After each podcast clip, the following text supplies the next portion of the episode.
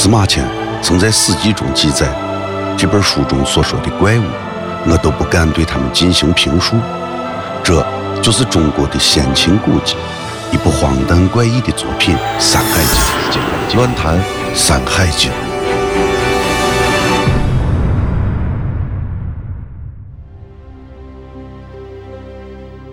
大荒西经》中所说的鱼腹，就是一种半边身子干枯的鱼。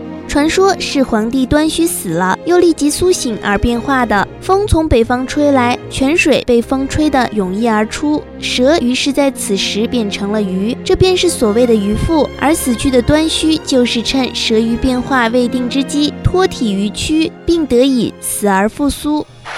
原文说道：“有鱼偏枯，名曰鱼腹。颛顼死即复苏，风到北来，天乃大水泉。”蛇乃化为鱼，是为鱼腹。端须死即复苏。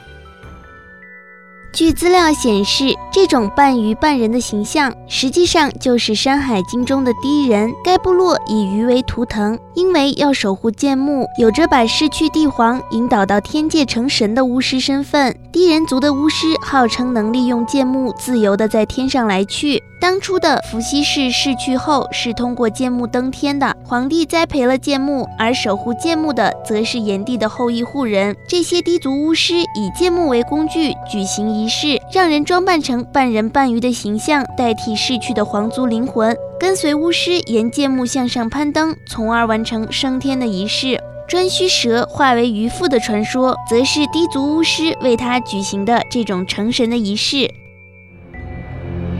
山海经》中展现了一个怪力乱神的世界，似幻似真，从古至今